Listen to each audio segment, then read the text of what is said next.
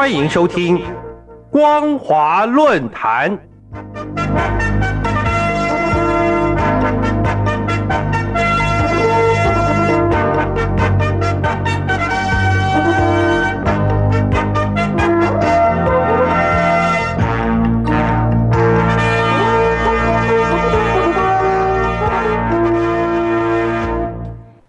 各位听众朋友好，欢迎收听今天的光华论坛，我是金晨。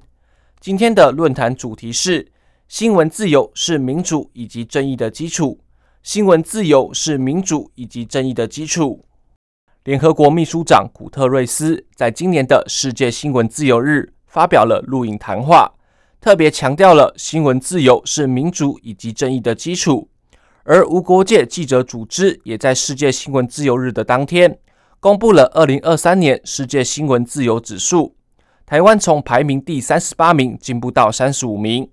中国大陆却持续下跌到世界倒数第二，也就是第一百七十九名，仅高于北韩。让全球华人感到不可思议的是，两岸差距竟然是如此之大。那为什么台湾可以，大陆却不行呢？被誉为二十世纪最有影响力的美国大法官休哥布莱克在一份意见书上面。写下了“只有自由而不受牵制的新闻，才能有效揭露政府的弊案”。这是民主国家保障新闻舆论的第四权。自由安全的名言，彰显新闻自由的功能与重要性。这也正是联合国为何要明定世界新闻自由日，以及无国界记者组织每年公布的世界新闻自由指数的原因所在。然而，很遗憾的是。如同联合国秘书长古特瑞斯发表录影的内容中所说，新闻自由仍然在全球各地遭受打压。二零二二年，媒体工作者死亡人数大增了百分之五十，至少有六十七人不幸逝世，规模实在令人难以置信。因此，他希望各方都能够支持媒体工作者，不要让假讯息以及仇恨言论伤害了新闻自由。多年来，中国大陆的新闻自由指数排名始终都是世界后段班，而且每况愈下。今年更从去年的一百七十五名掉到第一百七十九名，在一百八十个受评的国家地区中，仅高于北韩一个国家。关键因素就是中共目前关押记者人数达到了一百一十四人，同时也是关押记者人数最多的政权国家，显示对新闻自由有严重的压迫。并没有因为是世界第二大经济体的强国而有所改变，反而更加变本加厉。毛主席当年指示要使人民离开愚昧状态，要在报纸上揭露坏人坏事，并表扬好人好事。报纸就是要展开批评，如果害怕批评是不对的等等对应方针，显然是背道而驰。事实上，检视一个国家是否进步、民主、迈入现代化国家的重要指标，就是新闻自由能否完全受到尊重以及保障，使所有传播媒体在无威胁的情况下，得以毫无顾忌地扮演为民喉舌、彰显公理正义的角色，达到善尽监督建言的责任外，并也确实满足人民知的权利。这也是古特瑞斯秘书长念兹在兹的强调。新闻自由是民主以及正义的基础所在的原因。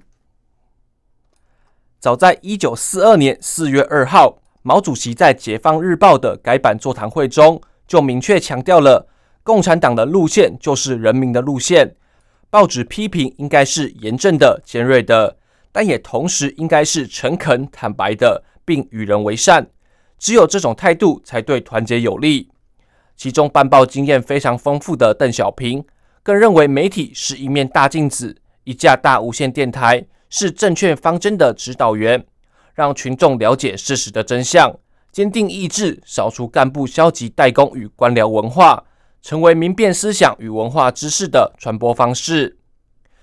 已迈入第二十大的中共政权，新闻自由不但没有改善，而且动不动就对揭露社会问题或持不同意见的记者。冠以分裂国家、破坏国家统一的罪名，甚至以颠覆国家政权、间谍行为、危害国家安全罪将其逮捕、起诉、判刑或驱逐出境，侵害新闻自由的手段毫不手软。此外，中共也严格进行网站内容审查与监控，封锁、限制使用外国媒体、操控网络舆论的做法，明显剥夺民众知情权和意见表达权。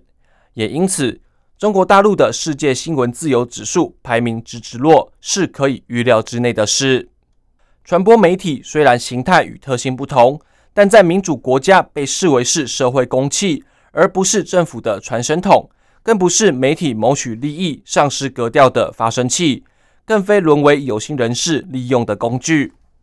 传媒的天职就是忠于新闻专业，发挥新闻道德与勇气，如同一面明镜，真实将黑白是非反映给人民来做批判。不仅可以开拓民众的视野，也可以作为政府当局施政、防弊、造福人群的参考。而这一切完全要建筑在新闻自由之上，传媒才能发挥出最大的贡献功能。况且。在今日传播科技发达的时代里，想封堵传媒的渠道以及言论方向，本来就是一件不容易办到的事情，而且在现实环境中也容易让民众反感。与其如此，不如大方给予尊重与保障，不仅可以展现执政信心，更可以在国际上扭转打压新闻自由的负面形象。在这个方面，台湾维护新闻自由的亮眼表现，确实可以作为大陆的参考借鉴。总而言之，或许传媒有不同的声音，但这也是反映真实的民意，更是民主多元社会可贵的地方。希望中共当局不应将新闻自由视为洪水猛兽，能够真正落实大陆宪法的第三十五条中公民有言论、出版、集会、结社、游行、示威的自由规定的精神，才能早日洗刷新闻自由垫底的耻辱，并成为民主与正义的稳固基础。